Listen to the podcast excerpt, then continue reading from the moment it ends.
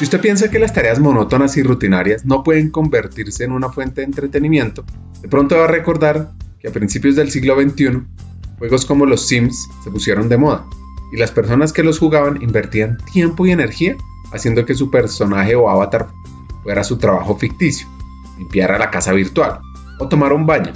Estas mismas actividades que debemos realizar en nuestra vida cotidiana no nos resultan ni remotamente tan placenteras como cuando están enmarcadas en el contexto de un juego.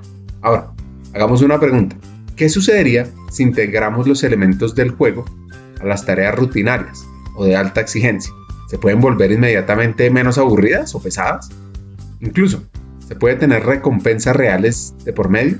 Pues esto lo va a responder nuestro hacker de hoy, Taro Araya, un hombre que ha generado emprendimientos y desarrollo de negocios en cada paso que da premiado en el 2014 por el Gobierno Nacional como uno de los 100 colombianos más importantes viviendo en el exterior. La pregunta es, ¿de dónde salió este éxito? Esos aprendizajes y esos aciertos. Pues si quieren conocer cómo él, teniendo un taller de mantenimiento de carros, es ahora uno de los líderes empresariales del mundo de la gamificación en el sudeste asiático y en América Latina, los invitamos a escuchar esta historia de fantasía, de lucha, de entrega, de sueños, genera impactos sociales a gran escala. Hackers del Talento, más que un podcast, es una comunidad. Una comunidad que aprende a partir de las historias de CEOs, de líderes de talento humano, de influenciadores y pensadores, donde ellos nos comparten sus aprendizajes, sus historias de vida, para que juntos humanicemos las compañías en América Latina. Disfruten el episodio.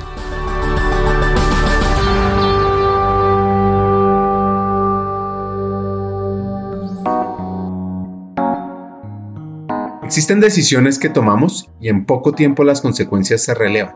Esto le sucedió a Taro Araya, que siempre ha tenido una visión de crear empresa excepcional y una audacia para crear negocios de la nada. Pero esto no se formó de un momento a otro. Los fracasos le dieron bastantes aprendizajes queríamos correr carros en el autódromo. Esa fue la idea inicial. Y nos oiga, pues sí, para, que, para correr carros en el autódromo que necesitamos, bueno, pues sabe que para que nos salga más barato, venga, montamos un taller, los arreglamos y los corremos. ¿Usted sabe la toquería? No. ¿Usted sabe mecánica? Sí. Ah, bueno, venga, ¿qué hay que hacer? No, hay que comprar una pistola de pintar, hay que comprar esto, hay que comprar otro. ¿Cuánto vale eso? Ah, no vale dos millones de pesos. Bueno, listo, aquí tenemos entre todos nosotros. Yo vendí mi carro, en esa época serían seis, ocho millones de pesos. Me acuerdo que le di cuatro millones a mi madre y me quedé con cuatro, se metí al negocio. Los otros hicieron lo mismo y pues desafortunadamente que salía mecánica porque empezó robar. Entonces, ahí terminamos en agarrón y terminó Roberto Peña y yo terminamos manejando un taller que no sabíamos ni idea y está más quebrado que además que le pusimos el nombre que peor le podíamos poner, lo llamamos todo gringo americano, en esa época gringo ahora americano, autorec.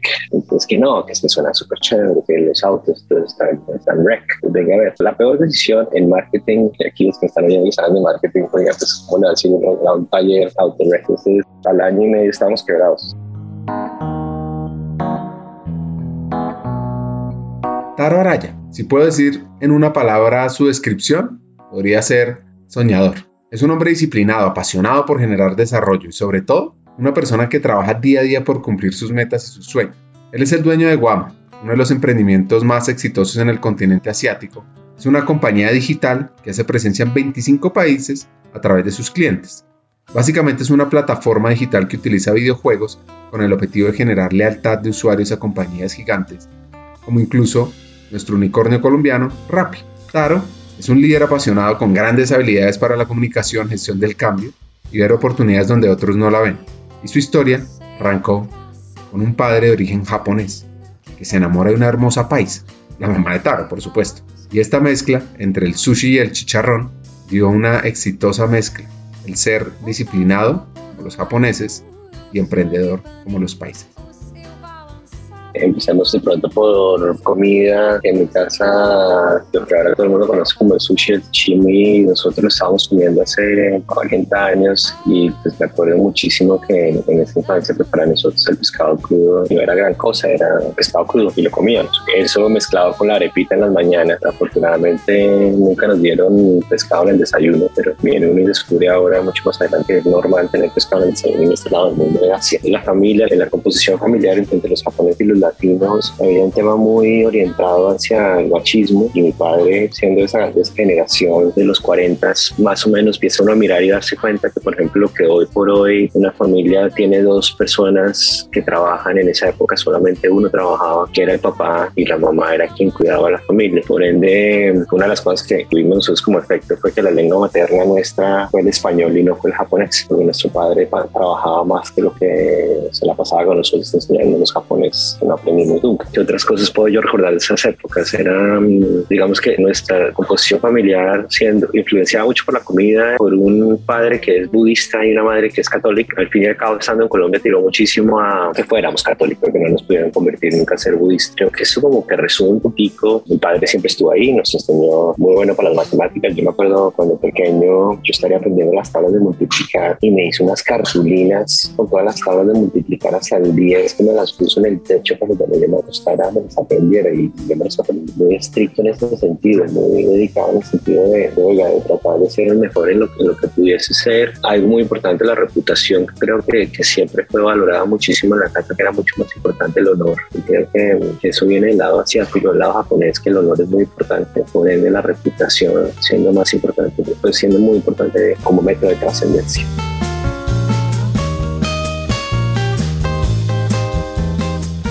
Nuestro hacker creció entre la mezcla de dos culturas, japonesa y la colombiana, que le permitió ampliar su mirada multicultural, entendiendo que las prácticas de comunicación de los latinos son muy diferentes a los orientales. Pero él se siente muy orgulloso de tener esa influencia japonesa. Recuerda que una de las casas más visitadas por sus compañeros de colegio era la suya, por el famoso sushi que allá se preparaba. La inmigración japonesa en Colombia fue especialmente alta entre 1929 y 1935 y obedeció a planes de inmigración de japoneses planteados por los gobiernos de Colombia y de Japón.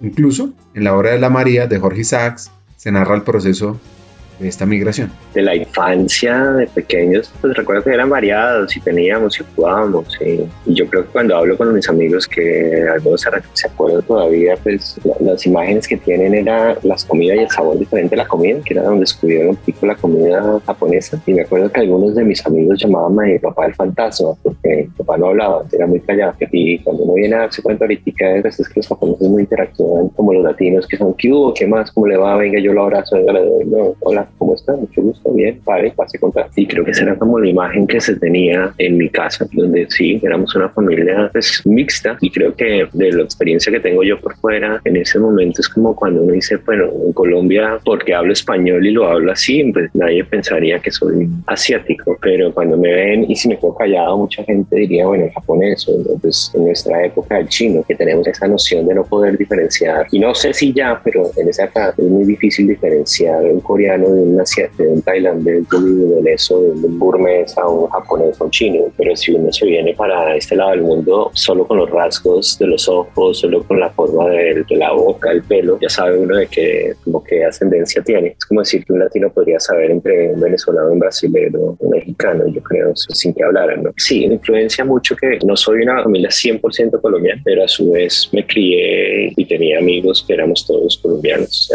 solamente porque, porque los ojos fueron diferente, no, no diferencia. La comida era diferente, sí. Y extrañamente en el colegio había otro parche de colombianos japoneses que no somos muchos los que hay.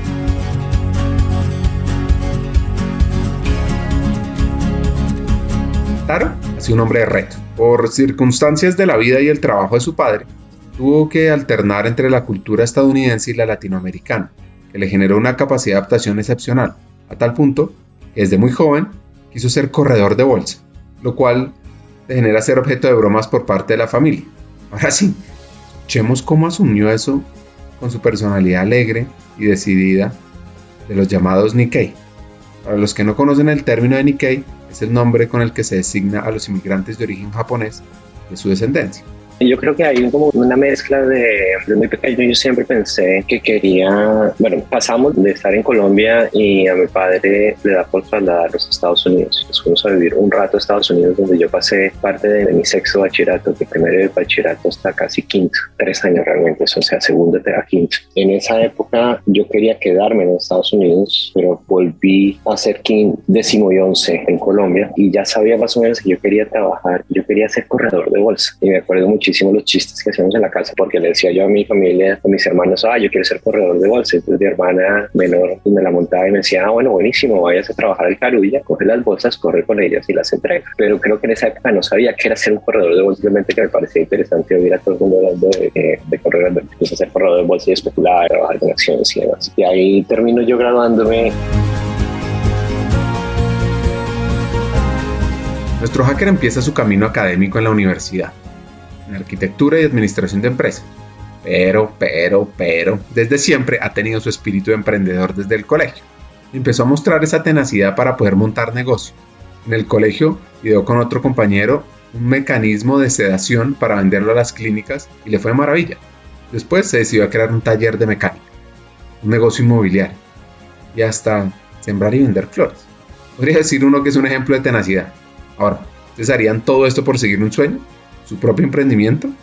En el 87 nos fuimos a vivir a Estados Unidos, en el 90 volví yo a, Colombia y en el 92 me gradué, me gradué de colegio y quería ser arquitecto, pero mi madre estaba empeñada en que yo me iba a morir de hambre de arquitecto, que eso no servía y que mejor me dedicara a algo que me diera. Por ende, también exploré administración de empresas y pues cosas que da la vida, pues terminé haciendo dos carreras de las cuales terminé solo una. Pero un poquitico antes de, empezar a estudiar, creo que es importante también decir que en el colegio yo estaba un poco más inquieto y ya estaba empezando a montar negocios desde los 16 años. Y me acuerdo que el primer negocio que montamos con un muy amigo mío, Carlos Salinas Charry, lo llamábamos Tish, Caro y Salinas hermanos, era como lo llamábamos. Y lo que hacíamos, mi primer negocio fue vendiendo circuitos Bain. Para los que no sepan qué es un circuito Bain, es básicamente un pedazo de tubo que por dentro lleva otro tubo plástico azul y por uno entra el oxígeno y por el otro sale el CO2 y se conecta a las máscaras de anestesia. Después, cuando uno se pone a mirar, unos niños de 16 años haciendo circuitos ven en un garaje del papá que sí era anestesiólogo de mi amigo y nosotros maleteando todos los hospitales públicos, privados de, de Bogotá a tratar de convencer a gente, decirles que por favor nos compren circuitos ven que estábamos haciendo en el garaje de mi padre, metiéndolos entre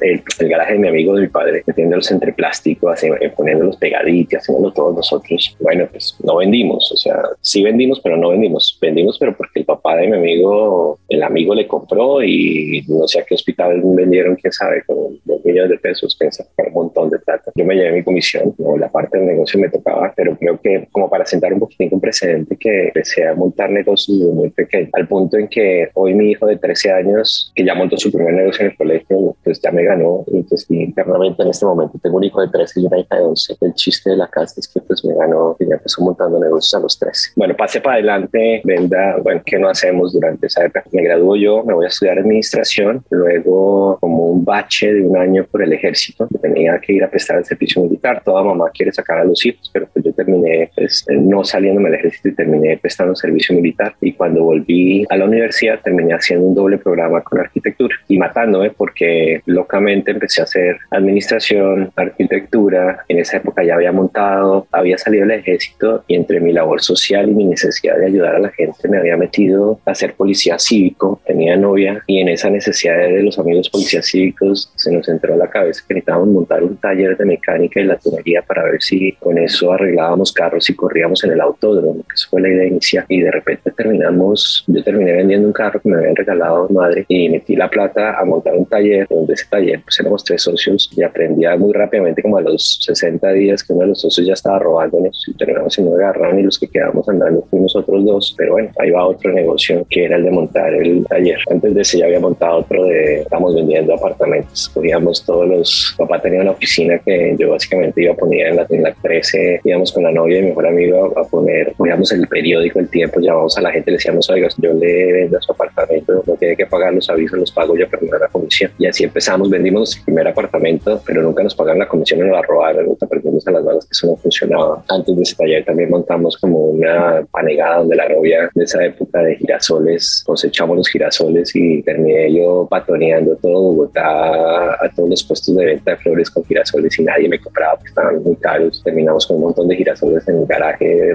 Yo terminé regalando de todas las amigas, que manísimos, que 80 mil cosas. Pero bueno, de ahí termino yo estudiando administración y monto un taller de la de mecánica en el 7 de agosto en Bogotá.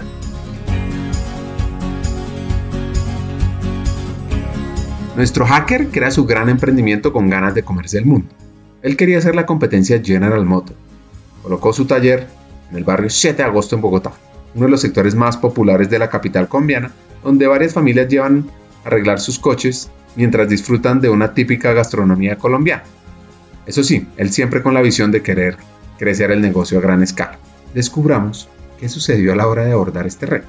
Eso sí, para los que no conocen el barrio 7 de agosto, fue fundado exactamente 100 años después de la batalla Boyacá, batalla que permitió la independencia de la Nueva Granada, hoy Colombia, y que se conmemora el 7 de agosto de cada año en nuestro país queríamos correr carros en el autódromo. Esa fue la idea inicial. Y nos oiga, pues sí, para, que, para correr carros en el autódromo que necesitamos, bueno, pues sabe que para que nos salga más barato, venga, montamos un taller, los arreglamos y los corremos. ¿Usted sabe la tonería? No. ¿Usted sabe mecánica? Sí. Ah, bueno, venga, ¿qué hay que hacer? No, hay que comprar una pistola de pintar, hay que comprar esto, que buscar barato. ¿Cuánto vale eso? Ah, no vale dos millones de pesos. Bueno, listo, aquí tenemos entre todos nosotros. Yo vendí mi carro, en esa época serían seis, ocho millones de pesos. Me le di cuatro millones a mi madre y me quedé con cuatro, se metí al negocio. Y los otros hicieron lo mismo y pues desafortunadamente que salía mecánica porque empezó a robar. Entonces, ahí terminamos el agarrón y terminó Roberto Peña y yo terminamos manejando un taller que no sabíamos ni idea y está más quebrado que además que le pusimos el nombre que peor le podíamos poner, lo llamamos todo gringo americano, en esa época gringo ahora americano, autorec. Entonces que no, que es que suena súper chévere, que los autos pues, están, están rec. Venga a ver, la peor decisión en marketing, aquí los que están oyendo saben de marketing, oiga, pues como le decir un taller autorec. Entonces estábamos quebrados, al año y medio estábamos quebrados, está quebrado, pero el ego no me dejaba porque yo tenía 20 años, 21 años, 20 años, y el ego no me dejaba porque yo tenía empleados, tenía como 5 o 6 empleados, y yo decía, no,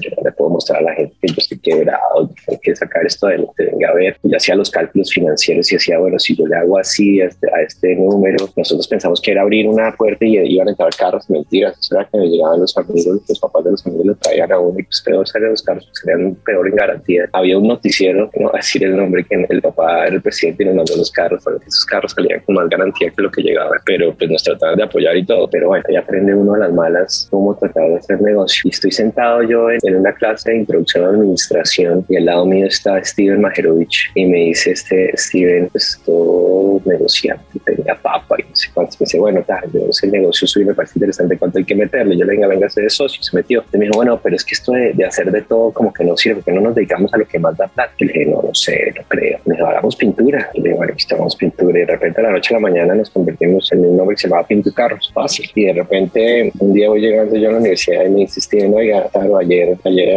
hoy somos un millón de pesos más pobres. Y yo, ¿por qué? Porque es que firmé un contrato con el tiempo que nos van a sacar en la revista Motor y la pauta que puse vale un millón de pesos. Y yo, ya está loco, un millón de pesos era motor de plata. Me dice, sí, ¿no? Y ya, estandarizamos, pintura plana 400 mil pesos, metalizada 500 y perlada 600. Y de ahí lo que pasa es que de repente sale esta pauta y empiezan a hacer fila carros en el 7 de agosto y nosotros éramos un taller que le cabían 7 siete carritos, pero empiezan a aparecer carros se empiezan a aparecer Miatas, nosotros, uy, y nosotros vendíamos era por la presencia, no vendíamos por ambas. Y empezamos a alinear esos carros y a recibirlos. entonces sí, venga, garantía de un año, metalizada, perla esto. Me acuerdo que en esa época los competidores con hornos y con los concesionarios decían, nos mandaban gente a investigar cómo hacían estos chinos, estaban regalando pinturas a esto y pues sí estábamos regalando. Nosotros lo que hacíamos era cogíamos con el pintor, el 50-50 o 60-40, le dábamos para los materiales. Y oh Dios, como al año empezaron a llegar las garantías, pero bueno, es otro cuento. Pero bueno, empezamos a tener carros y me acuerdo muchísimo llegaban los carros y los recibíamos. Nosotros no podíamos ni siquiera trabajar en ellos y los parqueábamos en otro garaje mientras podíamos trabajar y luego llegar los clientes a preguntarnos, oiga, ¿cómo mi carro? Sí, sí, ya estamos empezando. Y ahí es donde aprende uno, pues a, no sé, como que muy joven tratando de expandir, expandiendo muy rápidamente a, 20, a una capacidad de 20, después buscamos una capacidad casi de 40. Y chévere, pitaba y, y empezó a funcionar, pero el negocio, mi socio se salió y dijo, bueno, claro, Regio, sáqueme, yo quiero mi plata de vuelta y quiero más, pues hizo plata. Yo le dije, listo, chao. Y me asocié con otro personaje, yo tendría 23 años, el otro personaje tendría sus 40, ahora que tenemos ahora nosotros. Y lo que yo quería hacer en esa época era una multinacional o una franquicia, pero mi socio en esa época quería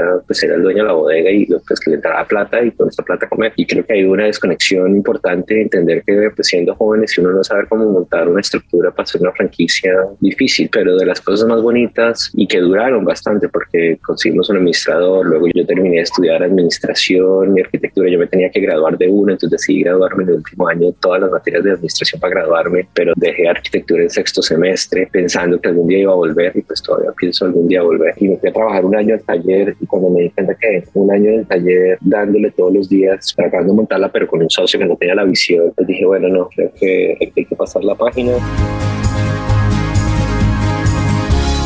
Taro estaba frente a un gran reto, crecer su emprendimiento de taller de mecánica. Lo que pasa es que se presentó la oportunidad de incursionar en un negocio tecnológico y no perdió tiempo para meterse en un emprendimiento más rentable. Sin embargo, veamos cómo termina este esfuerzo de este colombo japonés y sus socios uy, mi madre estaba, no sé cómo poner la palabra decente, pero no muy contenta, porque decía, a ver, pasaste por un muy buen colegio, pasas por una muy buena universidad, vivimos en Estados Unidos, estamos acá, y me estás diciendo que estás montando un taller el 7 de agosto. Yo me acuerdo cuando abrimos el taller, nosotros, porque no teníamos para pagar la alarma, dormíamos en el taller. Yo dormía en el taller, cagado el susto, o sea, muerto el susto, para cuidar los carros, porque nos daba miedo que alguien se metiera. Mi madre, pues decía, pero ¿cómo así? A ver, no podrías montar algo diferente, tiene que ser un taller. También hay que mirar antes de estar quebrados y conocer a Steven y volver los Carlos, como tenía un segundo piso de una oficina vacía, mi mejor amigo con el que habíamos hecho los anuncios estos publicitarios para ver casas, había montado una, una cosa de assembly de, dije, pues venga, montemos esto acá y lo ponemos a andar y, y, nos iba bien con eso también. Lo único era que los computadores daban más plata que el, taller, entonces dividimos todos los tres socios, ahí dividimos los porcentajes, se volvían socios del taller, yo me volví socio de los computadores, hasta que un día tuvieron un pedido de, computadores, que no sé, en la mitad de Ibagué, allá en un pueblo antes de Ibagué, un viernes, que tenían que entregarlo. Entonces compraron todas las partes y en esa época teníamos un capital, póngale, no sé, 20 millones de pesos. Y los compraron todos en las partes, hicieron los computadores, compraron los laptops, se fueron a llevar eso hasta, por allá y cuando llegaron allá les dijeron, uy, no les alcanzamos a consignar todo, aquí está el cheque por la mitad y la otra consignación de la otra mitad está aquí a su banco. Yo me acuerdo, yo tenía en el taller un servicio de verificación de cheques que, pues, que me daban un seguro y que me decían, sí, acéptelo, este es el código y si le rebota, se lo pagamos. No me pregunten por qué los socios míos no usaron ese servicio y recibieron los cheques porque se habían pegado su viaje de ocho horas. Primer cheque el martes salió sin fondos y segundo cheque depositado el lunes, el miércoles cheque era robado. Y cuando fuimos a buscar a la gente de Ibagué, pues ya se habían desaparecido nos quebramos. Entonces...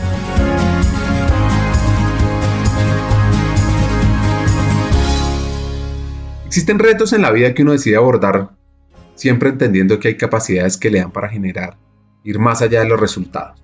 Pues esto lo vivió Taro cuando decidió ingresar al mundo de la consultoría de recursos humanos. En ese tiempo se aplicaban unas encuestas y se procesaban los datos bajo una metodología muy demorada, donde él vio la oportunidad de innovación, claro, alimentado por ese espíritu de emprendedor natural que él tiene. Lo que pasa, que aquí la enseñanza de nuestra historia es que toda acción genera reacción y a veces no se le ve lo positivo. A veces el liderazgo autoritario no es el ideal y hay que ver cómo se aprende de los demás. Eso sí, el tiempo le dará la razón a Taro como yo tenía la necesidad de que quería trabajar en una de las top de consultoría, pero terminé en la consultora de recursos humanos, bueno, listo, bien, termino y me asignan a mí un proyecto de escalas salariales y armé yo un equipo de, contraté un montón de pues, muchachos para recoger información de escala salarial de todas las compañías, de las grandes, de BAS, Química, un montón de compañías grandes, teníamos acceso y que llamábamos a decirles, mire, yo soy de top, yo necesito recoger la información de este año para la, escala salarial, nosotros la damos a descontar, usted nos da sus datos, son confidenciales y yo le entrego su escala salarial, listo, hagan entonces mandaba una gente a Cali, a Medellín, a Barranquilla, a todas partes. Y empecé yo a darle, y trabajaba sábados, trabajaba domingos, trabajábamos todos los días y recogiendo datos y, y tecleándolos al, no me acuerdo cómo se llama esa plataforma, SPSS, para hacer las estadísticas. Y entonces en esa época había, estaba un jefe mío que me había contratado, José Manuel Acosta, y había puesto a alguien encima mío que venía con él hace mucho tiempo y era una mayor que yo, pero él venía de una carrera corporativa, yo venía de pues, ser empresario y no me acuerdo el nombre, pero me acuerdo que un día le dije, oiga, venga, una cosa. Nosotros estamos haciendo, recogiendo esta información. Yo me estoy matando, la gente se está matando, no tenemos fines de semana, porque hay que meter los datos de esta manera que nos gasta un montón de tiempo cuando los podemos meter de esta otra manera que si nos gastamos cuatro días metiéndolo de esta manera, metemos en un día. Entonces me dijo, no, pues es que hay que hacerlo así, siempre lo hemos hecho. yo, bueno, listo, sí, pero ¿por qué? No, no, es que siempre lo hemos hecho así, claro, es, una consistencia de los datos. Ya, bueno, listo, pasó. Pasaron otras tres semanas y volví y seguíamos y yo decía, pero un momento, es que, ¿por qué tenemos que meter los datos así? Así? ¿Por qué nos podemos meter de una manera en que, yo no veo dónde se está dañando la calidad? Yo no entiendo qué es la diferencia entre tequilear esto de esta manera o tequilearla de cuatro días. Y entonces me dice este personaje, me dice, llegué, pero explíqueme por qué. Me dice, no, pues es que así siempre me, yo le dice, yo entiendo, yo, yo sé que así siempre lo han dicho, pero yo quiero que usted me convenza o que me diga por qué, porque es que a mí no me convence. No, pero es que, claro, hágalo así porque siempre lo hemos hecho así. Yo le dije, entiendo, es que el que no está durmiendo soy yo, los que no están durmiendo son mi equipo, para renunciar, ¿qué hacemos? Me dice, no, no, siempre lo hemos hecho así. Yo le digo, ok, porfa, me da algo como que yo esté más tranquilo con el alma. Y me dice, no, es que así dije y ya se lo dije, yo dije, así es. Cuando me dice yo dije, said so, yo me acuerdo, a mí se me llena porque dentro como que, bueno, pues sí, tú eres el jefe, pero eso no me convenció a mí. Y le dije, bueno, listo. Entonces yo volví y dije, bueno, venga, voy a tomar una decisión y empecé a meter los datos a mi manera. Cuando terminamos toda la clasificación de la encuesta, se vendieron las encuestas, se cerró el proyecto, se vendieron. Me acuerdo que todo el mundo felicitándose, oh, muy bien, qué buen trabajo, todo el mundo felicitándose qué trabajo. Yo le dije a este man, le dije, oiga, venga, venga, le cuento una cosa, lo felicito, hice un trabajo muy así, muy buen trabajo. Le quiero contar una cosa. Imagínese que yo metí los datos a mi manera y usted ha hecho el quality control, usted ha hecho la auditoría y no le han visto ninguna diferencia. Entonces no entiendo por qué hace tres semanas me decía que tocaba a su manera. No, ¿cómo puede ser? No sé qué, no sé cuánto. Yo le dije, sí, pero cuénteme por qué. No, porque es que siempre ha sido así. Yo le dije, pero a ver, hizo la calidad, no lo encontró, no encontró la calidad. Hemos vendido todo y está contento. Entonces, y el estadístico está contento. Entonces, no entiendo. Y me echaron, dos días me echaron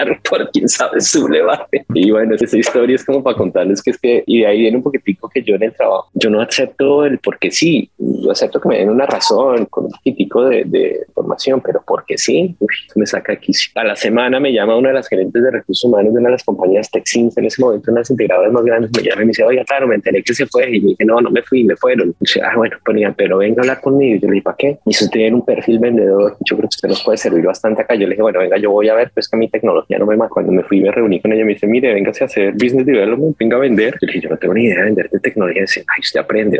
Yo le dije, bueno, listo, venga, déjeme ver. Me acuerdo que me fui para la casa, tenía a mis amigos y les dije, oiga, tengo una oferta de tecnología y tengo una oferta de porvenir. ¿Qué hacemos? ¿Qué hago? ¿Dónde hago más plata? Y me dice un amigo mío de que ahora está trabajando conmigo, me dice, claro, tecnología hace más plata en el largo plazo, seguro.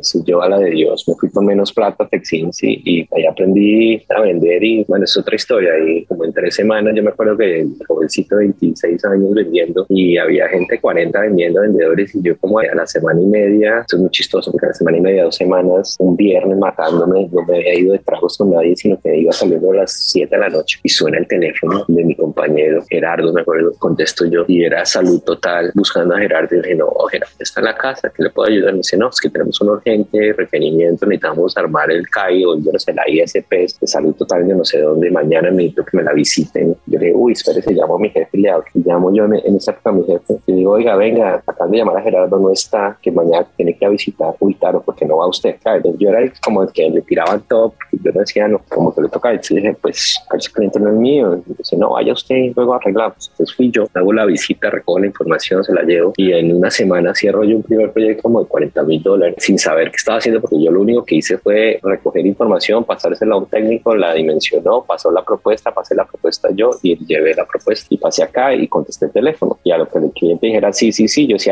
sí, pero déjeme pregunto, sí, ah, no, sí, sí se puede. Y de ahí me gané yo esa cuenta de salud total y me gano yo internamente. Es que no, vendedor, que uy, este chino de 16 años ya vino, presupuesto un millón de dólares de ventas y ya vendió 40 y no sé cuántos. Luego me gané mis compañeros de 40 bravos conmigo, que como hacía para. Pero eso fue que me lo encontré en el camino. Pero ahí, desafortunadamente, Pexin se quebró porque no tenía caja y ahí terminé yo saltando carrera corporativa a Ericsson y hice muy buenos años en Ericsson. Hagamos una pausa. Hackers del Talento busca humanizar las compañías, compartir experiencias y mejorar la realidad laboral en Hispanoamérica.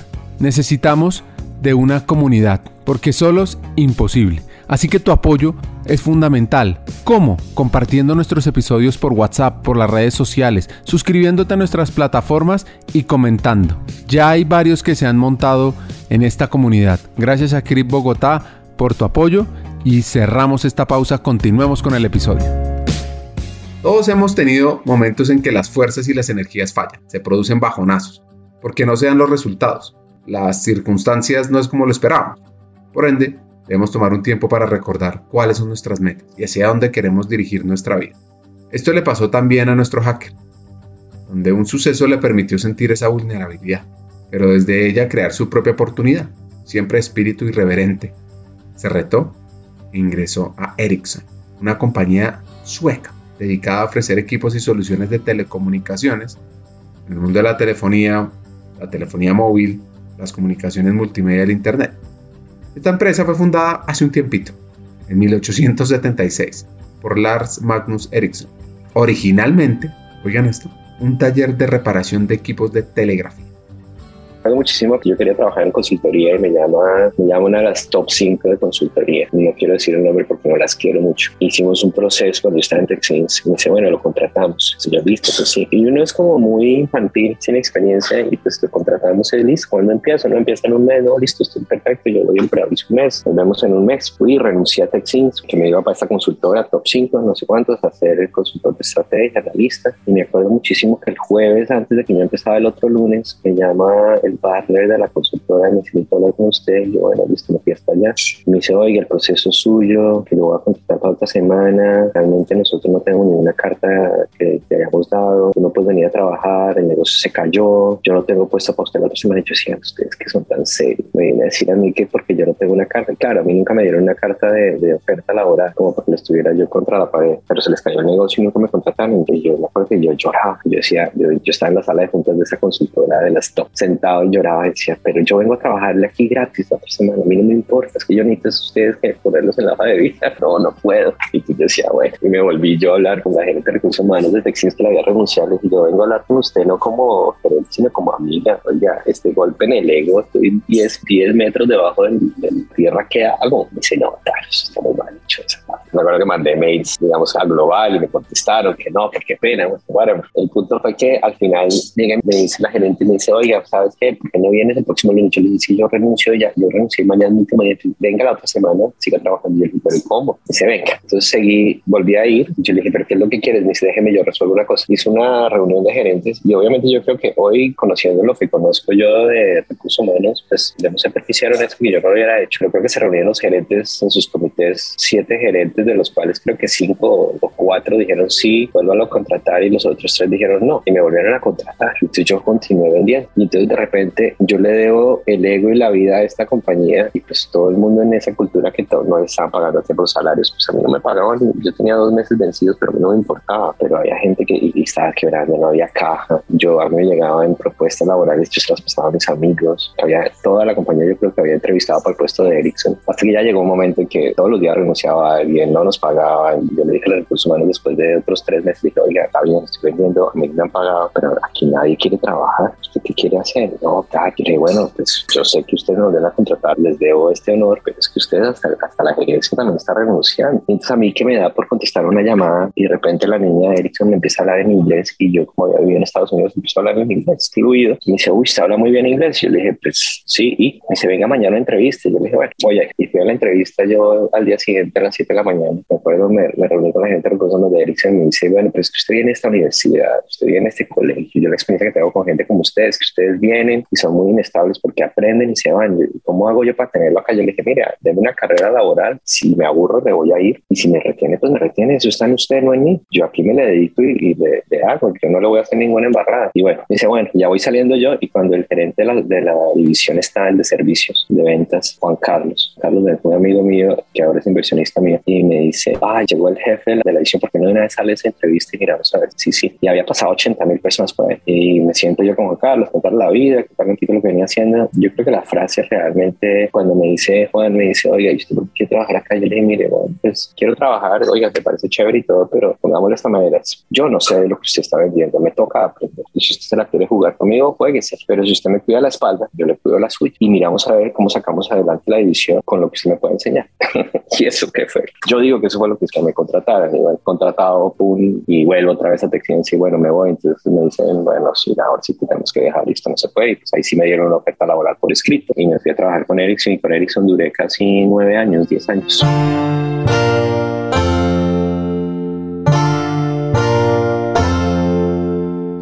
Nuestro hacker siempre ha entendido que sus competencias le han permitido abrir puertas, hablar inglés, y su pasaporte le permitió recorrer la región de América Latina y el Caribe trabajando en Ericsson.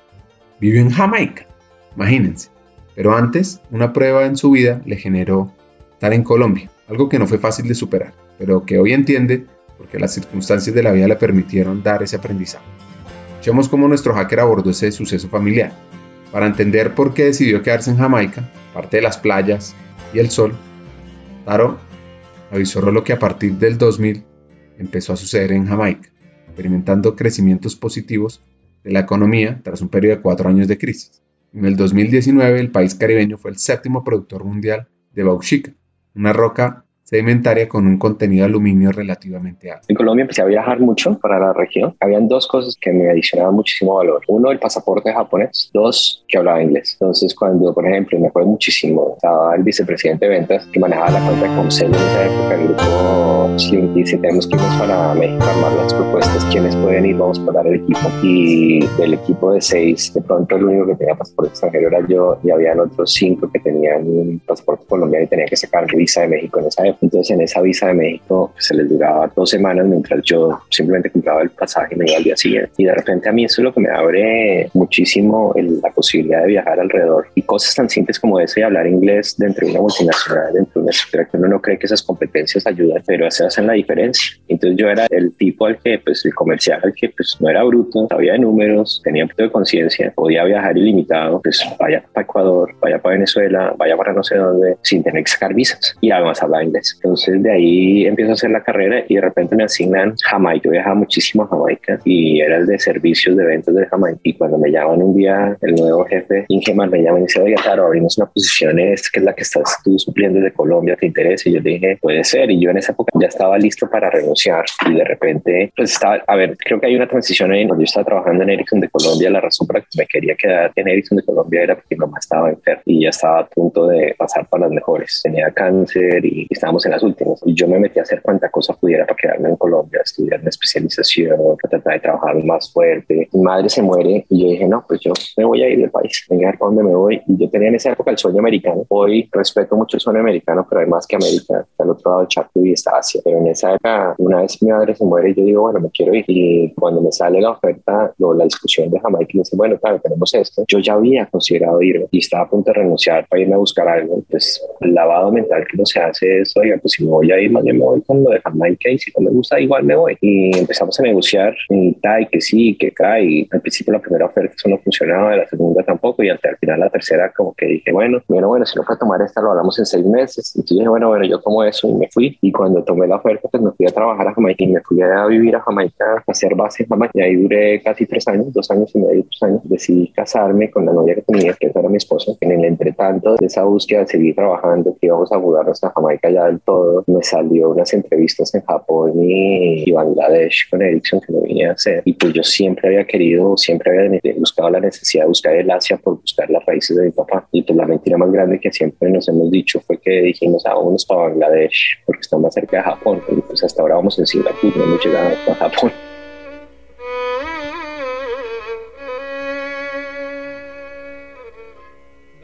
La República Popular de Bangladesh es un país altamente poblado está en Asia, muy cercano a la India, y su territorio se encuentra rodeado casi por completo de ese país en realidad, a excepción de una pequeña franja al suroeste donde limita con Birmania.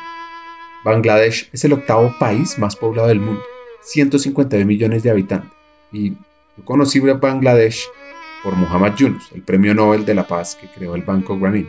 Y cuando digo conocer, es que aprendí a través de los libros sobre ese país, porque no he ido. Lo que me llamó mucho la atención es la tasa de pobreza que está en alta.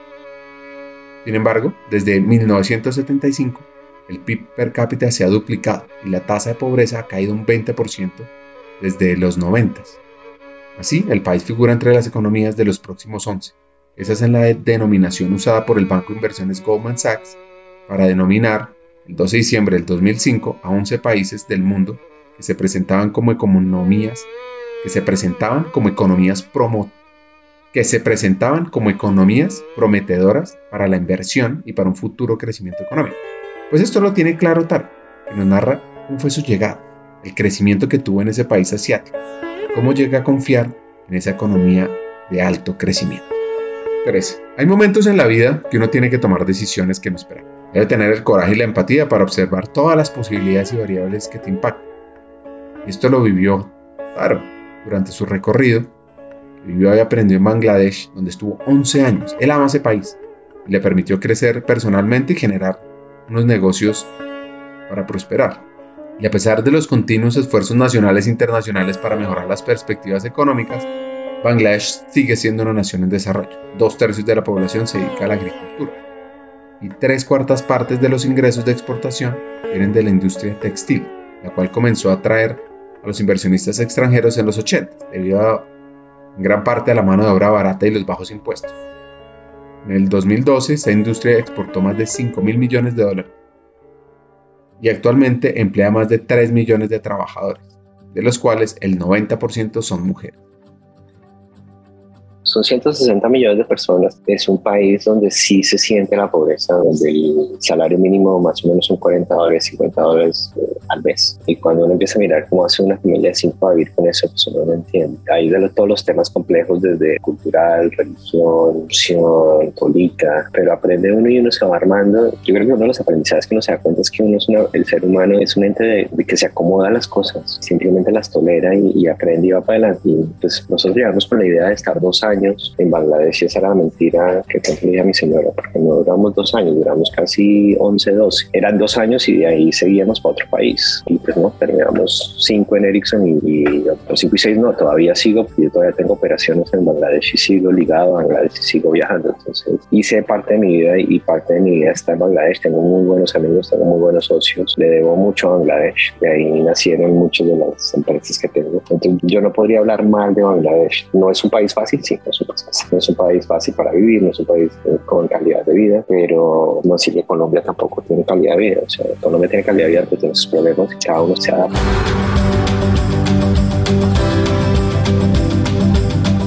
Claro llega a un punto de las operaciones de su negocio que crece en el Asia y le toca moverse a Myanmar, un país extraordinario del sudeste asiático, que antes se conocía como Birmania. Tiene 676 mil kilómetros cuadrados, una población de 54 millones de habitantes. La capital, desde el 2005, es Naypyidaw y su ciudad más poblada y anterior a la capital es Raigun. Es el país rico en jade, en gemas, en petróleo, en gas natural y en otros recursos minerales. La explotación forestal es intensa en Birmania y ese país ocupa la primera posición mundial en la producción de teca, que es ese árbol que crece más o menos a 30 metros de altura tiene la capacidad de no dañarse cuando entra en contacto con metales, lo que lo hace muy valioso para crear muebles de alto valor y embarcaciones lujosas queriendo encontrar como una base y cuando me mudo para Myanmar, estando en Myanmar, de repente uno de los negocios que se montan es bastante, digamos que trabajo hacia alrededor de tener que viajar la región. Entonces, en viajando la región, estamos sentados en el sentido en que viajo y me toca pasar por Singapur mayoría de las veces. Y de repente se da uno cuenta que estratégicamente, desde el punto de vista de localización, de recursos, de inversionistas, de Singapur está muy bien parado. Habían casos en los que la gente quería reuniones para reunirse, hablar y tomarse un café y yo tenía que volar tres horas, dos horas y media de Miamar para reunirme para el café para ver si podíamos tener una segunda discusión y, y eso era desgastante. Entonces eso con el tema de calidad de vida, cuando ya la familia le empieza a pasar la factura y le dice, bueno, ya me aguanté Bangladesh 11, me aguanté 3 Miamar, ¿qué hubo pues? ¿Cómo es la vuelta? Dijimos que íbamos para Japón y, la calidad de vida aquí pues podríamos mejorarla, pues estaba como por natural proponer em, la mudada a Singapur. Entonces si a mí me lo preguntan los inversionistas, pues, oye, estratégicamente estamos aquí porque hay acceso a capital, podemos hacerlo, hay más negocios, las centrales de la mayoría de las compañías están aquí para la región. Si me lo preguntan por la familia, pues la jefa fue la que dijo.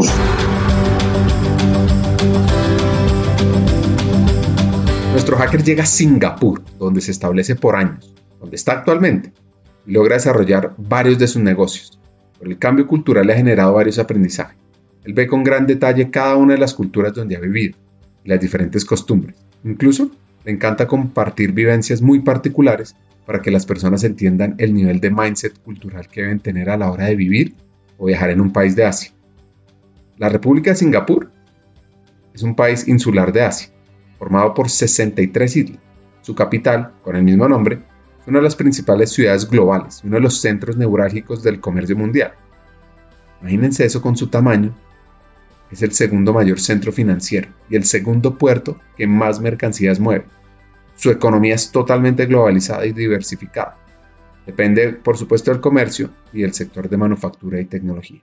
Sí, digamos que desde la perspectiva de eso tiene dos versiones. Todo el mundo desde afuera lo ve, wow, qué nivel, no sé cuánto, pero cuando uno viene a vivir el tejido social, son muy competitivos y si usted no está dentro del rango y si no estuvo aquí, no está entre los más altos, son una segregación. Puede que en Colombia tengamos una segregación y la misma sociedad se ha encargado pues, de los estratos y que el estrato mismo segrega. Aquí eso no existe los estratos, pero sí el tema de educación. Entonces, si usted estudió o no estudió en tal parte, es como el mismo estrato y es impresionante. Es la versión mala porque le pone demasiado estrés. Entonces, luego uno ve los papás de los amigos o algunos locales que andan estresadísimos si el hijo va a pasar al colegio, que eso no va a pasar, o si le va a ir bien en las pruebas o no va a ir en las pruebas, porque dependiendo de cómo le vaya ahí abre un montón de puertas. Y eso tiene una presión social y temas psicológicos, pero si bien pues ayuda, que desde afuera se ve, oh, tiene muy buen nivel, pues sí, tiene muy buen nivel. O sea, yo creo que la competitividad que se armó acá desde los mismos líderes políticos, que el mismo líder político crece con su sociedad, no hay diferencias de estrato, sino que todos están mezclados en la misma zona, en el mismo barrio, en el mismo, todo, el mismo sitio y eso pues los forza a tener que ser amigos de unos con otros desde muy chiquitos y no hay esa diferencia que se empieza a marcar cuando uno ya está más grande. Y el nivel de educación es tan alto que los líderes políticos y la sociedad pues tienen un estándar muy alto y por ende pues no se cuestionan temas de corrupción, no se cuestionan temas de, de esto diferente. Pues ¿por qué no? Porque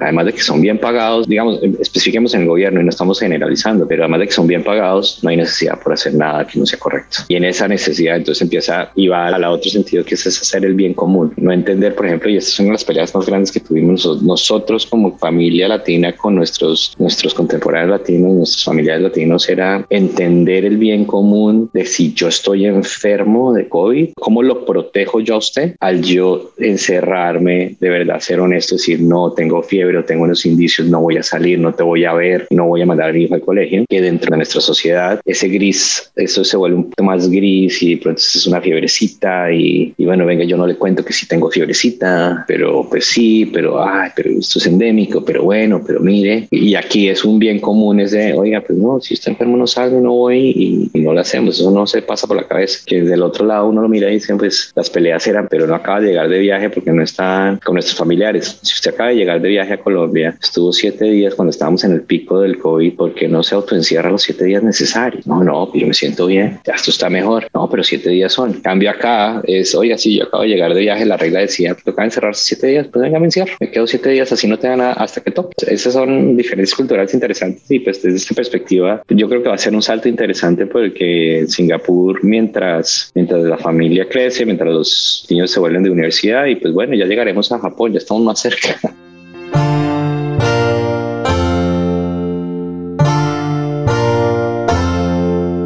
Cuando se habla de la ciudad de Singapur, puede decir que tiene una economía de mercado libre, próspera, caracterizada por un entorno abierto. Tiene precios estables, un PIB per cápita de los más altos del mundo junto con Hong Kong, junto con Corea del Sur, junto con Taiwán. Se considera Singapur como uno de los cuatro tigres asiáticos. Cuenta con el puerto marítimo que maneja mayor volumen de carga anual, tanto en tonelaje como en número de contenedores del mundo. Y es una economía acogedora, donde se encuentran miles de extranjeros en el país trabajando en empresas multinacionales. Ahora, dirán ustedes, ¿por qué la nombro todas esas características? Porque para Taro, él lleva mucho tiempo trabajando en esa ciudad y desde ahí opera varias de sus empresas globalmente digamos, desde la perspectiva en que el negocio se monta y si hay necesidad de acceso a capital en Singapur, nos basamos acá porque de repente, desde el punto de vista de inversionistas, cuando usted le dice en Singapur como centro de inversión, Singapur es muy seguro. Y si usted le dice a un inversionista, por favor, hágame una inversión acá o hágase acá, usted no duda que la, que la estructura económica de la noche a la mañana lo vayan a expropiar o que de la noche a la mañana lo van a cerrar o que le van a cerrar los bancos. O sea, aquí hay, hay una protección a, a, todo ese tema y, de, y como desde perspectiva el Silicon Valley la asiático, el Silicon Valley americano, Singapur es el Silicon Valley asiático. Entonces, aquí están los que tienen que estar y de alguna manera es de donde se maneja toda la región. Esto es como California en los Miami, desde que Miami se maneja la mitad de Latinoamérica, es más o menos así. Yo monté una compañía en Myanmar de juegos que evolucionamos de un Netflix de juegos a una plataforma de, de gamificación y de repente nos vemos ahora con personajes en diferentes países, en 20 países, clientes en diferentes zonas y pues ha sido, digamos que la base ha sido más fácil e inicialmente era pensado porque era más fácil viajar a la región. Nos pegó el COVID, igual me quedé parqueado, pero es un, es un punto más central, hay un poco más de atención y cuando uno dice estoy basado acá, tenemos la región y la oficina está aquí, hay como un poquito más de tranquilidad a trabajar con nosotros en ese sentido, digámoslo así. Aquí estamos, aquí estamos contando la organización, tenemos la holding en Singapur y, y de alguna manera, pues de aquí es crecer esta compañía en Singapur, básicamente. De los negocios que nació de los emprendimientos de nuestro hacker es Guama, una multinacional especializada en juegos móviles con presencia en 11 países en Asia y 9 en Latinoamérica. De pronto puede ser recordado por algunos colombianos con el proyecto City Protector, que se lanzó junto a Rappi en la época en que la pandemia estaba a niveles altos de contagio.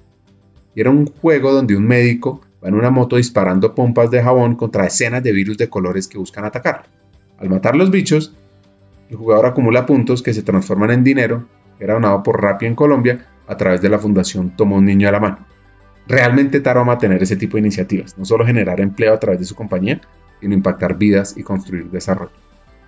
Somos una plataforma de, que utilizamos juegos para poder generar tracción dentro de, nuestros clientes super apps, apps que quieren que le resolvamos uno de tres problemas o los tres problemas o dos de los tres, que es básicamente adquisición de nuevos usuarios, retención de usuarios, generación de ingresos. Y normalmente tenemos dentro de, los, dentro de las features que tenemos del producto, alguna de las tres se soluciona o las tres en una manera en que nuestros clientes no tienen que ser expertos en la utilización de teorías de gamificación y juegos para implementarlas dentro de sus productos. Entonces somos una plataforma B2B de, negocio a negocio donde damos nuestra plataforma para que se pueda utilizar y de esa manera um, puedan implementar ciertas features acordemente en el sentido en que se puedan utilizar para con alguno de los tres fines. De ahí tenemos un equipo de producto basado en la India y Malasia. Tenemos un equipo de tecnología basado en Bangladesh, toda nuestra experiencia de Bangladesh. Y luego tenemos ventas y vendedores regados por países, Latinoamérica, Argentina, Estados Unidos, México, ah, Malasia, Serbia, Sri Lanka, India, y ahí va, es como lo que tenemos.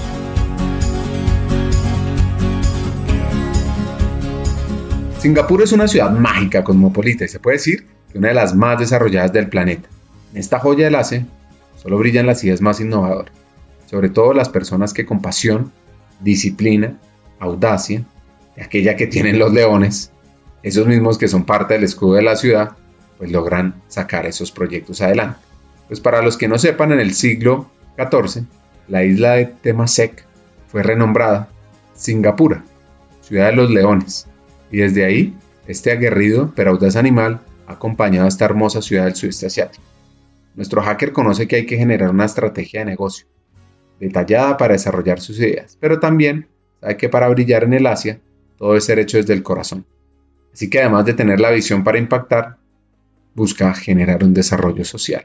Hace un par de semanas, meses, hice un inventario de cuántas compañías había montado. Yo he montado 22 iniciativas. De las 22 iniciativas, más o menos me he quebrado muchas. Me he salido de algunas y entonces uno dice, bueno, pues, ¿cómo se ha salido? Pues depende cómo pinte usted la salida. Salió con plata, salió sin plata, pero pues salí. Entonces lo importante es salir, ¿no? Que obviamente uno quiere decir salí, uh, corneo, pues buenísimo, ¿no? Salí pues porque lo dejé, lo pagué y ahí va andando, pues sí. De 22 estoy montado en tres. Esta que estoy manejando yo al 100%, una en la que estoy en la junta de llamar, no vamos para ningún lado. Y la tercera que está en Bangladesh, que funciona, es un relojito y, y, es linda. Ahora, el que tiene tienda que la tienda, esta compañía de juegos donde estoy yo parado, yo cuando fui y me acuerdo que hablamos esto hace un poco, que era el sueño que tenía y que mis, mis hermanos me decían, no, yo puse el corredor de bolsa, ah, bueno, vaya, coja la bolsa del carulla y corra. En ese momento, una de las ideas era cómo, y yo no sé si ya te lo conté, era cómo toco yo la vida de las personas. Y si entramos un poquitico a mis motivaciones personales, es yo extracto y qué pena la, utilización de palabras raras por mi inglés y español, pero yo me siento muy bien, yo extracto mucho valor sacando que las personas me digan gracias. Entonces yo ayudo a las personas yo coacheo, yo les digo, yo les muestro, yo monto con un fin, no es egocentrista, pero sí con mi fin final es poder haber tocado a personas y para que esas personas en algún momento, así no lo digan, dirán gracias. Y si dicen gracias, obviamente uno queda mucho más feliz. Si no lo dicen, uno sabe que están contentas y ha tocado a las personas. Entonces esa idea mía de tocar a las personas viene desde la época de correr con la bolsa y era cómo toco yo a todas las personas en este mundo y en ese momento cuando estaba joven en los talleres y demás, oiga, bueno, venga, montemos algo que la gente compre y lo tocamos. Y el ejemplo mío en mi frustración de ser arquitecto era pues bueno, venga, yo monto por lo menos una compañía de hacer chapas de puertas, porque le juro que si la volvemos famosa y vendemos la chapa de la puerta, todas las personas entran a la casa y me tocan todos los días. Entonces esa analogía de yo le vendí a usted una chapa en la puerta para poderlo tocar todos los días y poder influenciar la vida, la evolucionamos a que uno se quema entre esas 22 empresas, hubo empresas en las que aprendí que no quiero hacer nada de negocios que tengan inventario y que tengan mucha inversión de capital, en CAPEX parado en inventario y en activos fijos. Y cuando uno se mete al tema digital, de repente puede ser ubicuo, no necesita estar en tiempos, es irrelevante dónde está parado y así como puede estar usted en México, puede estar en Asia, sí, tiene sus complejidades, pero usted puede tocar vidas en diferentes partes. Y la pregunta es cómo Goama ayuda a sus partners a que los clientes de esos partners, al usar nuestra plataforma que los estamos tocando, se beneficien nuestros partners y se beneficien los usuarios finales. Entonces la pregunta es cómo llego yo a ese sueño de tocar a las personas y decir que hemos hecho una transnacional, hemos hecho una multinacional, hemos hecho una compañía sur-sur, Suramérica, sureste asiático, donde estamos tocando a las personas o las personas nos están tocando a nosotros y les estamos contribuyendo a su bienestar. Es como que quisiera saber para, para allá vamos. Estamos tocando personas, listo. Ahora hay que medir si estamos haciendo positivamente, si estamos mejorando la calidad de vida, si estamos mejorando el negocio de nuestros partners. Y si nos va bien, pues bueno, o sea, en algún momento este negocio seguirá escalando y yo dejé de estar muy enfocado en tratar de ser millonario, billonario y demás. Y en el momento en que usted deja de preocuparse por la plata, la plata llega. Entonces, si usted está convencido en lo que está haciendo y si estoy convencido en lo que está haciendo juegos, le vamos a encontrar y luego financieramente la plata llega y eso llegará. Siempre tiene que estar convencido de eso, porque si usted lo está haciendo por ser millo billo, se le va a caer. Taro tiene una visión global para desarrollar negocios, pero siempre con un objetivo clave, que toda inversión y desarrollo tenga un impacto social. Por eso, cuando se metió en el mundo de la gamificación, tuvo un pensamiento de cómo aportar al desarrollo de las comunidades más vulnerables. Y ese tipo de acciones ha tenido una gran acogida. Por ejemplo, en Filipinas está posicionado como una de las organizaciones con mayor proyección en el área de videojuegos. Filipinas, también en el sudeste asiático, donde su capital es Manila, tiene 104 millones de habitantes y las reformas económicas que implementó a finales del siglo pasado y de este lograron que el sector de servicios desplazara la agricultura como la principal actividad económica. Y ahora esta aporta más de la mitad del PIB sin entrar en nombres, una de las super apps más grandes de Colombia. Entonces vaya, abran la super app más grande de Colombia y vean la sección de juegos. Me acuerdo de una campaña que hicimos hace un par de, meses, un año más o menos, donde la campaña estaba alrededor de mm, todo el trabajo de, de, oiga, venga, juegue y done. Entonces usted lo que juega gana puntos, esos puntos se convierten en una donación y donemos eso a nuestros, pues a la gente que está entregando pedidos, donemos eso al, al mercado y, y de alguna manera. Y cuando uno tiene estas motivaciones, yo creo que esa campaña fue muy exitosa desde el punto de vista en que, la participación donde yo estoy jugando mi tiempo, lo estoy entregando a cambio de una satisfacción de estoy donando y haciendo un bien por alguien. Eso es interesante. Ese mismo proyecto, cuando uno empieza a ver todos los influencers que empiezan a salir alrededor y hacer videos de, oiga, ¿cómo puedo yo volverme y tener en la pandemia? Oiga, no, es que con todo esto que están dando y los puntos y demás, uno podría hacer platica acá y me puedo volver un gamer y jugar y pues en esta pandemia que estamos tan jodidos, venga, ¿cómo? Y, y empiezan a salir un montón de gente enseñando a otra gente, oiga, jueguelo así, jueguelo acá, mire que sí se puede. Y eso es muy bonito. Llevemos eso a Filipinas ahora. Entonces estamos con el partner más grande de, de pagos. Y en Filipinas, en este momento que está en boga, los Axie Infinity, los NFTs y todo el tema de los Play to Earn. Y de repente Goama se vuelve no puedo yo decir que somos un brand name, pero donde sí estaba muy contento yo era que misma gente dice, oiga, pues la gente sabe quién es Goama por toda la exposición que hemos tenido a través de esta wallet y la gente juega para hacerse su vida y de alguna manera, pues si yo estoy donando mi tiempo, lo estoy invirtiendo en jugar juegos de, de skill, no de chance, o sea, no, nosotros no tenemos juegos de chance, no tenemos juegos de aleatorios, oiga, es que usted gana. Si yo juego y soy bueno en el juego y me gano ciertos premios o me gano cierta plata o me gano ciertas cosas por mi capacidad y estoy dispuesto a invertir y volverme mejor, pues ¿por qué no? Y de esa manera pues empieza uno a ver cómo es ese momento. Jane McGonigal es una diseñadora de juegos y escritora estadounidense, defensora del uso de la tecnología móvil y digital para canalizar actitudes positivas. Podemos decir que la filósofa de la gamificación. Sacó un libro llamado Reality is Broken, Why Games Make Us Better and How Can Change the World, donde abarca no solo el amplio mundo de los videojuegos de multijugador en línea, sino también los videojuegos en un ámbito mucho más amplio. Usando investigaciones recientes sobre el movimiento de la psicología positiva, la autora argumenta que los videojuegos contribuyen enormemente a la felicidad, a la motivación de los humanos y al desarrollo de la comunidad. En su libro dice que jugar es productivo, produce una emoción positiva más fuerte que las relaciones sociales y se crea un sentimiento de cumplir un objetivo. Y eso para los jugadores que son parte de una comunidad les ofrece la capacidad de conseguir metas de manera conjunta. Y esto se conecta de manera perfecta con el concepto de gamificación que tiene TAC, el cual se vive día a día, en que lo percibamos.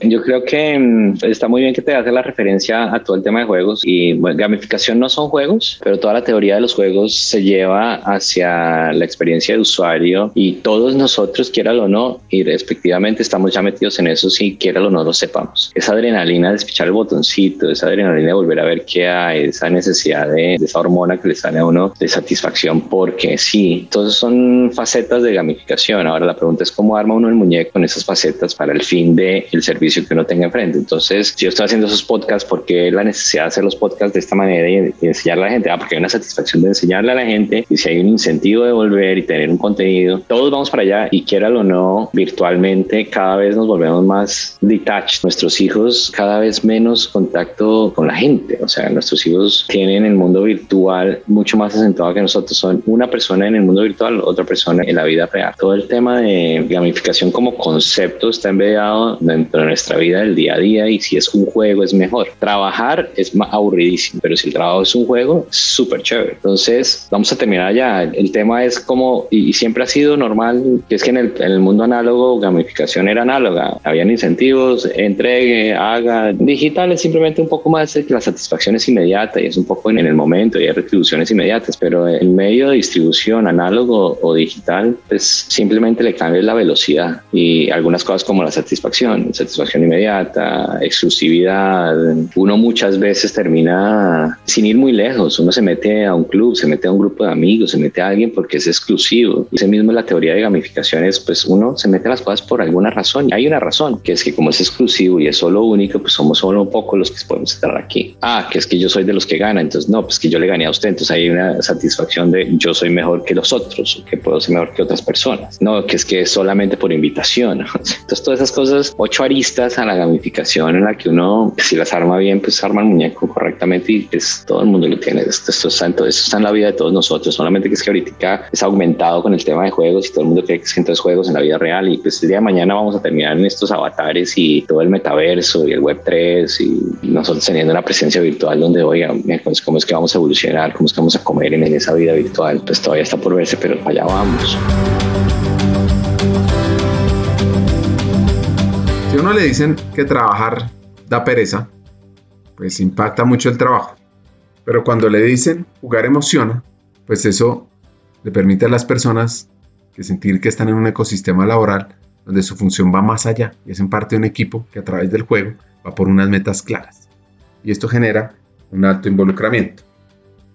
Desde el punto de vista de talento, y, si empiezas a ver un montón de aplicativos que están saliendo, empiezan a mirar, venga, entonces con gamificación se le mete la, se perratea la palabra, pero es, ah, ¿cómo lo tenemos usted compitiendo? ¿Cómo vemos que usted por las metas entonces gana puntos y entonces mejor que otra persona? Entonces, venga, vemos cómo hay feedback loops y cómo le doy retroalimentación y esa retroalimentación le genera a usted un movimiento que es que es un juego. Entonces, el juego es la retroalimentación y estamos jugando para que haya puntos, para que haya no sé qué, para que haya un pago. Todo está metido, que posteemos, que es que dentro de la misma intranet, entonces dentro de la misma ah, se postea, entonces estamos acá bien, muy bien. Entonces mis compañeros dijeron, oye, usted es un berraco, qué bien, se fue muy bien. Todo eso ya está. Y el desarrollo, yo resumiría a la vertical tuya. Cuando uno le dicen trabajar es una pereza. Cuando le dicen jugar, entonces la pregunta que, que les tiro y que te tiro a ti para todo el tema es, ¿y entonces usted cómo hace para vender que es que el trabajo es un juego? Porque yo la tengo muy clara como empresario. Yo la razón por la que me levanto, me mato, trabajo las horas que trabajo, no importa la hora que es, va, viene, no es porque sea mi empresa, porque estoy metido, pues hay unos incentivos, sí, es que para mí es un juego y ese juego es chévere y hay unos días en los que como el roller coaster arriba está así y los otros días esto es ¿qué pasó? Pasó, trágame tierra. Dependiendo de la amplitud que uno quiere de esa banda, entonces pues usted es empresario o no. Y no tiene nada de malo ser empleado también, porque esa amplitud de banda es un poco más reducida y pues la reduce, pero es ser el mejor empleado de, y si ser el empleado desde el juego, ser parte de ese juego, si yo me compro la historia como parte de ese sistema, sin tener todas las responsabilidades que el empresario tiene que tener, de levantar capital, pagarle la nómina de gente, conseguir el cliente, asegurarse que entreguen. Y si yo hago parte de un ecosistema que yo hago esto, yo hago ciertas cosas y siento que es un juego, les juro que, oiga, pues, y compañías eh, digitales, compañías de juegos, compañías donde usted va y juega, por eso retienen la gente. O sea,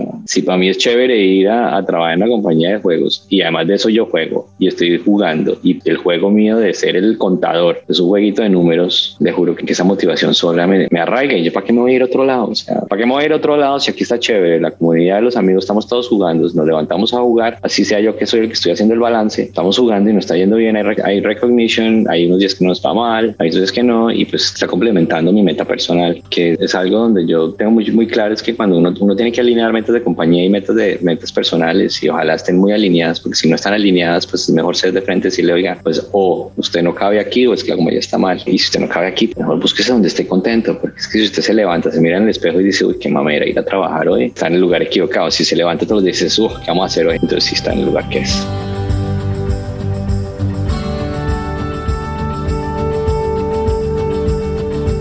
Consejo que nos da Taro es que no todo es negro o blanco, siempre hay grises. Debemos analizar y evaluar antes de tomar una decisión de alto impacto.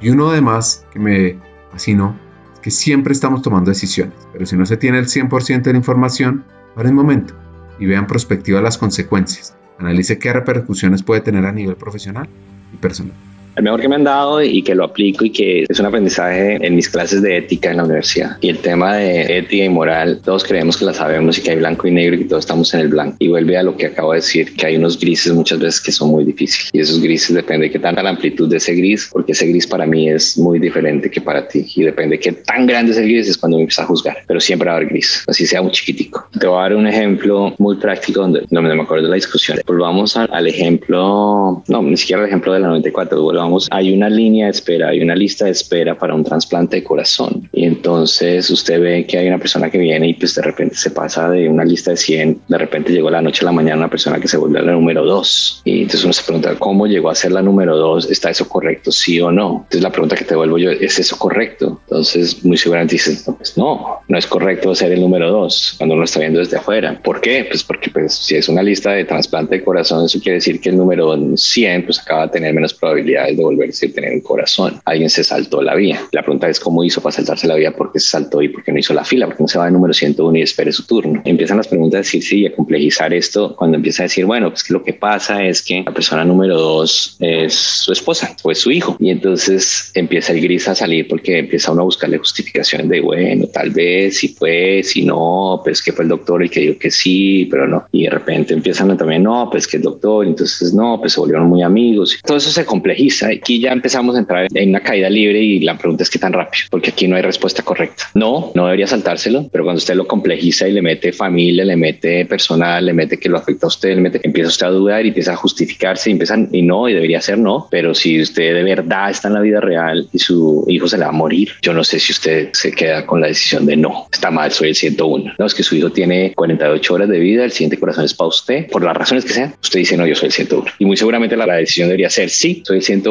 y en estos podcasts para que queden grabados debería ser sí. Y pues no voy a entrar en discusiones de si sí o si no, de más o qué se haría, que es ahí donde empiezan los grises. Eso es un consejo, hay un consejo específico y hay otro consejo de negocios donde usted sabe que si dijo, que si hace, que sale a comer, que si no sé qué, pronto se gana un negocio, de pronto le dan un beneficio, de pronto se mejora no estamos hablando de corrupción, no estamos hablando de algo que usted sepa que es corrupción, usted no debe hacer, pero algo que quede muy gris, oiga, pues venga, salimos y nos tomamos unas cervezas, oiga, pues sí, un poquito más de, de cariño de pronto y hasta dónde es eso aceptado. Entonces, para no entrar en los detalles, el consejo más específico es en esa parafinalia, todos estamos todos los días enfrente de decisiones que tenemos que tomar, de la cual no tenemos 100% de la información. Y al no tener el 100% de la información, la decisión nunca es correcta y siempre va a haber duda. Y si uno tiene el 50%, si uno tiene el 70%, pues tiene mejores probabilidades de que cuando uno tiene 10% para tomar una decisión. Y la decisión es, por ejemplo, me salto la lila, hago el negocio de esta manera. Y si uno tiene el 10%, muchas veces el instinto que es correcto, que no es correcto. ¿Qué aprendí yo y que fue súper valioso y lo aplico? Y se lo quiero regalar a la audiencia es el día de mañana cuando usted tenga esta indecisión enfrente suyo de, oiga, lo que voy a hacer, lo que voy a decir, lo que voy a dar es correcto o no. Y no sabe al 100% que tiene toda la información para tomar que es correcto. Y la duda, siéntese un minutico, cinco minutos, pare, eche para atrás, piense la persona que usted más quiere en la vida, su esposa, sus hijos, su papá, su mamá. Métale 10 años fast forward a la vida. Hoy, 10 años. Hoy es 28 de abril del 2022, 28 de abril del 2032. Estamos sentados. Ese hijo suyo tiene hoy 13 años, mañana tendrá 23. Ese papá suyo tiene 70, mañana tendrá 80. Esa esposa suya tiene 10 años más. Y usted sale en la primera página del diario de su país. O sale dicho, Ricardo Pineda, investigado, estuvo cuestionado, está, o hizo este negocio con tal y sabe que si está buenísimo porque se metió no sé qué, tanta plata y sin que lo estén acusando, no importa. Pero la siguiente pregunta es, usted lo acaban de poner y dice, oh, Pineda hizo este negocio, sí, pero ¿será? ¿Será que no? Sí, buenísimo, pero será. Métale los 10 años, su hijo que ya tiene 23 acaba de recibir esa noticia y pregúntese si su hijo se acaba de apenar con lo que acaba de oír o si su hijo está súper contento y orgulloso de lo que acaba de oír. Y en esa manera, si su hijo está orgulloso de lo que acaba de oír, usted con la información limitada que tiene hoy puede tomar la decisión que va a estar tranquilo en el futuro. Si usted, por ende, sabe que su hijo, y sin darle vueltas, va a estar apenado decir, papá, ¿por qué hizo eso? Papá, ¿para qué tuvo que tomar eso? Papá, ¿para qué decidió eso? Y lo va a juzgar y va a decir, de pronto no lo juzga porque es familia, pero va a estar apenado, no lo haga. Entonces, desde esa perspectiva, este regalo se lo doy porque yo lo he usado muchísimas veces. Uno como líder no tiene 100% de la información y muchas veces tiene uno que tirar y decir, oiga, vamos a hacer esto de esta manera. Y siempre y cuando no sea, no sea obvio que está mal, o sea, matar a alguien está mal, eh, hacer daño a alguien está mal, pero que, que no sea tan claro que está haciendo el mal o que no sea tan claro que está haciendo súper todo el bien, hágase esta pregunta y verá que eso le ayuda a tomar decisiones y de pronto reversar algunas. Esta herramienta, este consejo para mí ha sido especialmente en esos países donde no tan claro y preocúpese por lo que va a decir su esposa. Escuchar la historia de Taro es mágica, apasionante, única e inspiradora. Su disciplina, su liderazgo, ese deseo de querer emprender en todo momento, esa combinación de Colombia, Japón, el mundo, y deja muchas enseñanzas. Aquí vienen mis tres hacks. El primero, la verdadera gamificación la vivimos día a día desde nuestros roles como empleados, como hijos, como padres, como parejas. Solo que las gamificaciones sustraen a las personas otra realidad para que tomemos decisiones y generemos aprendizaje basado en ellas. 2. El futuro del trabajo no va a estar ligado a un espacio físico. Llegará el momento en que nos encontremos en lugares como el metaverso y podamos dialogar y establecer negocios en él. Y 3.